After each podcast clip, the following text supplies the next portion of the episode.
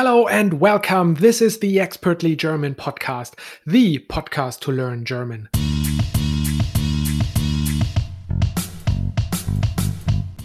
Hallo und herzlich willkommen zum Expertly German Podcast, dem Podcast zum Deutschlernen. And today's episode starts with a saying of the week. Zwei Fliegen mit einer Klappe schlagen. Cool, dann können wir gleich zwei Fliegen mit einer Klappe schlagen. Well, the direct translation here would be to hit two flies with one clap.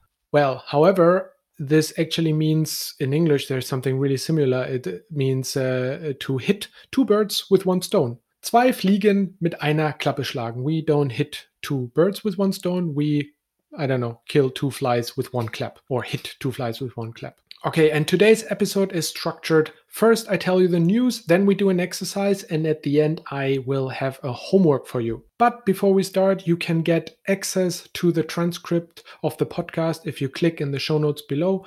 Join the membership to get access to all past and future episodes as well. All right, cool. So now let's start with the news. Lass uns anfangen mit den Nachrichten. Soforthilfe für die Opfer der Flutkatastrophe. Die Regierung hat beschlossen, den Opfern der Flutkatastrophe 400 Millionen Euro Soforthilfe zu senden. Beschlossen comes from beschließen and means to decide. Den Opfern comes from die Opfer, which is the victims. And die Soforthilfe means the immediate help. Das sind 3500 Euro pro Haushalt. Der Haushalt, well, kind of like his household, but actually budget uh, is oftentimes also the usage. Here it means household. Die Unterstützung soll unbürokratisch und schnell passieren, vor allem weil viele Opfer ihr Hab und Gut verloren haben. Die Unterstützung ist the support and unbürokratisch, well, that means just unbureaucratic. Eine vollständige Einschätzung der Schäden soll noch stattfinden, da die Flut die Infrastruktur und Häuser in vielen Teilen beschädigt hat. Die Einschätzung ist the estimate Beschädigen ist to damage. Alright, and second topic. Die Inflation steigt. Waren und Dienstleistungen haben sich um 3,5 Prozent verteuert. Das sagt zumindest das Statistische Bundesamt. Die Dienstleistungen ist the services. Verteuern ist to get more expensive. Zumindest ist at least. Das sei der höchste Wert seit 13 Jahren. Der Wert ist the value or oftentimes also the amount. Dieser Trend wird wohl auch nicht so schnell aufhören, denn Experten rechnen sogar mit einer Inflationsrate von 5%. Aufhören oder mit etwas aufhören ist to stop with something. Sogar usually means even. Klar ist, dass extrem niedrige Zinsen und die Unterstützungsgelder dazu führen, dass viel Geld ohne Gegenwert im Umlauf ist, was zwangsläufig zu einer Verteuerung führen muss. Die Zinsen ist the interest or the interest rate. Der Gegenwert ist the equivalent, the value against. Hinzu kommt auch noch der Effekt, dass die Mehrwertsteuer zeitweise während der Corona-Krise halbiert wurde. So, die Mehrwertsteuer ist the VAT, the Value Added Tax. Und zeitweise ist like at times, like not the whole time, but at times. Nun werden die Preise mit den damals gesenkten verglichen. Damals ist kind of like then or back then, and verglichen comes from vergleichen, which is to compare. And the last news topic: Porsche steigt im Weltraumgeschäft ein. Der Konzern Porsche Automobil Holding SE beteiligt sich mit einigen Prozenten am Raketenbau Startup ESA Aerospace. Der Konzern ist something like a large corporation. Sich beteiligen ist to participate or to have a share. Die Idee ist, dass ein kostengünstiger und flexibler Zugang zum Weltraum eine profitable Innovationswelle hervorrufen wird. Der Zugang ist the access, die Welle, like vom Innovationswelle, ist the wave, the innovation wave. Schon im nächsten Jahr soll der erste Testflug stattfinden und wenn es das Startup schafft, kostengünstige Raketenträger zu produzieren, um Satelliten in den Weltraum zu schicken, dann könnte es profitabel sein und auch ein strategisch guter Schritt. Stattfinden ist to take place. Der Weltraum ist the space, kind of like the world room. Der Weltraum, Space. And klug is smart. Okay, cool. Now we go to the exercise. Again, if you want the transcript, you can just click in the show notes and then download the transcript there. Uh, if you become a member, you will get all access to all past and future uh, transcripts for the episodes as well. Cool. Okay, the first sentence that I want to look at is Äh, die Idee ist, dass ein kostengünstiger und flexibler Zugang zum Weltraum eine profitable Innovationswelle hervorrufen wird. So the translation here is that the idea is uh, low cost and flexible access to the space will kind of like create a profitable innovation wave. Something like that. What do I want to look at here?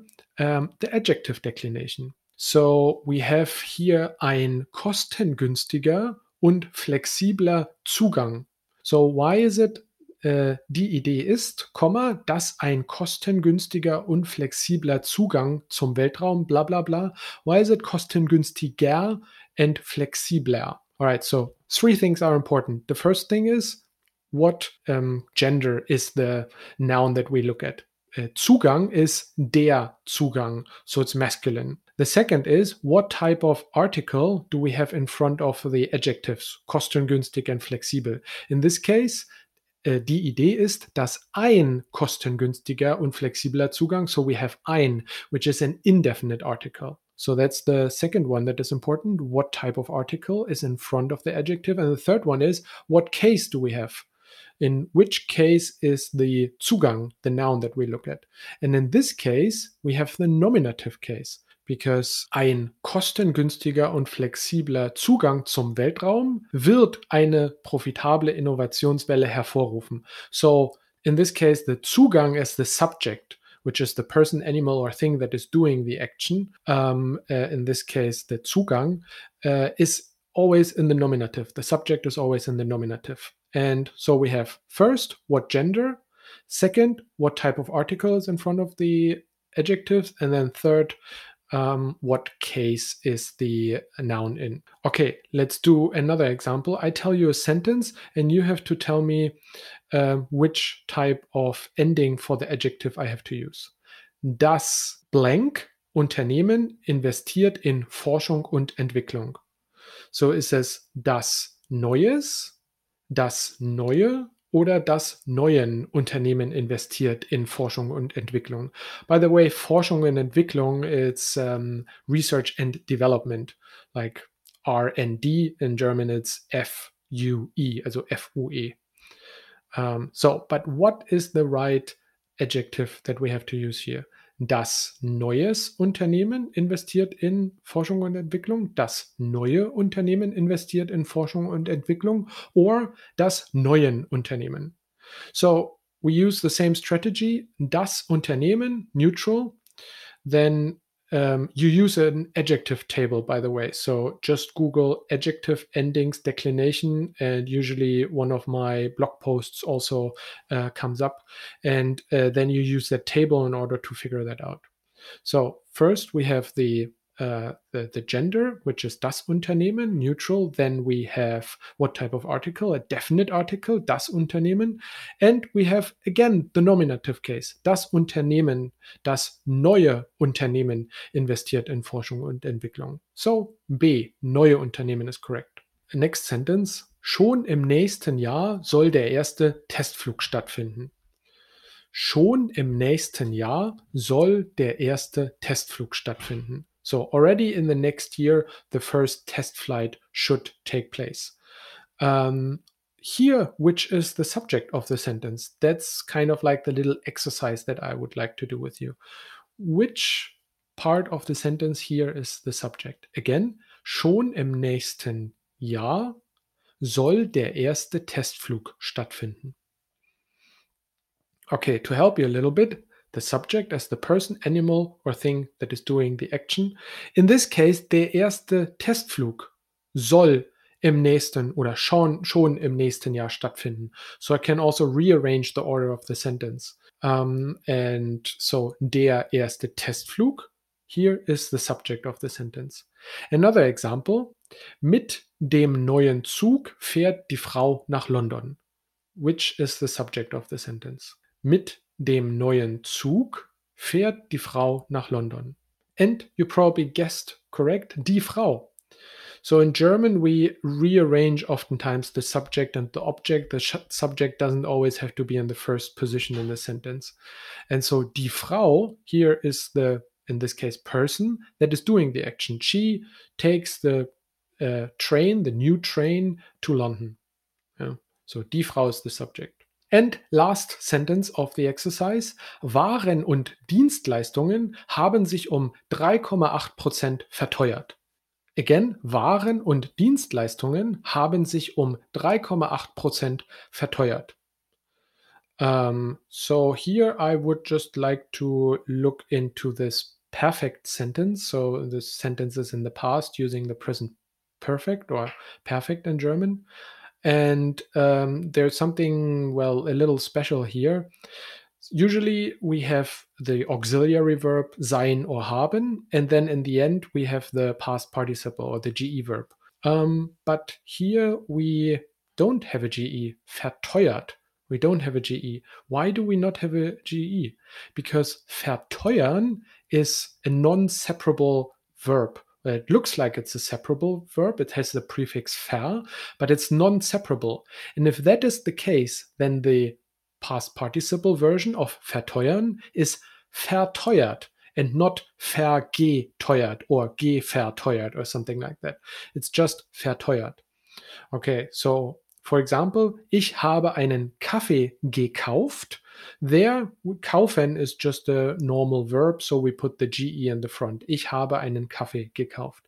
But ich habe die Aufgabe beendet. I kind of finished or ended the task.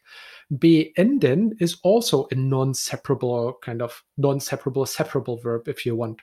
So the the be, the be there looks like a prefix, but it's non-separable. So we don't say be geendet, we just say beendet. Ich habe die Aufgabe beendet. All right, so I hope I didn't confuse you too much. Again, you can book one on one lessons with me if uh, you want a little bit more of a uh, detailed description. Okay, and now let's come to the homework. I created a little quiz with, I think, around eight questions. That uh, those questions are around the podcast episode, and that helps you hopefully more to improve your German. Cool. I hope you enjoyed this podcast episode. Cheers and bis bald.